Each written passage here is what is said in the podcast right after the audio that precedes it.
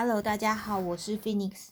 我今天要朗读的神书是《崇教真光》二零二二年一月份的《崇教真光志》，翻译自 Squintusama 的寸教，开头叫“心之下作与清澈的想念”。心之下作与清澈的想念，人只要学会真光之夜或真吼，就会在不知不觉中成为风。成为风是无法拯救人的。所以我从立教当初便反复地向干部叮咛：拯救人就要让自己成为捞泥鳅的竹筐。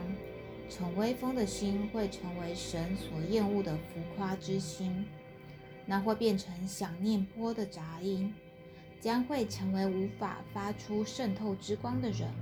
依平衡之理，这样的人会聚集同样的人，而会更加干扰神光。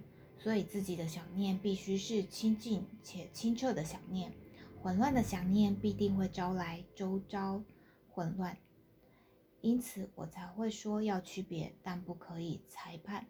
裁判的波会呼应裁判的波，而自己会受到裁判。心之下作是非常重要的。越会说别人坏话的人，越具有强烈裁判别人的特质。为什么呢？因为当自己成为真正善良的人，无论如何不会把人往坏处想；但是当自己有了恶心，就会认为他人或许也是一样的，就会变成裁判之心。因此要心之下作，保持随时随地传播神光，或是那个人也许某天能为神所用的想法。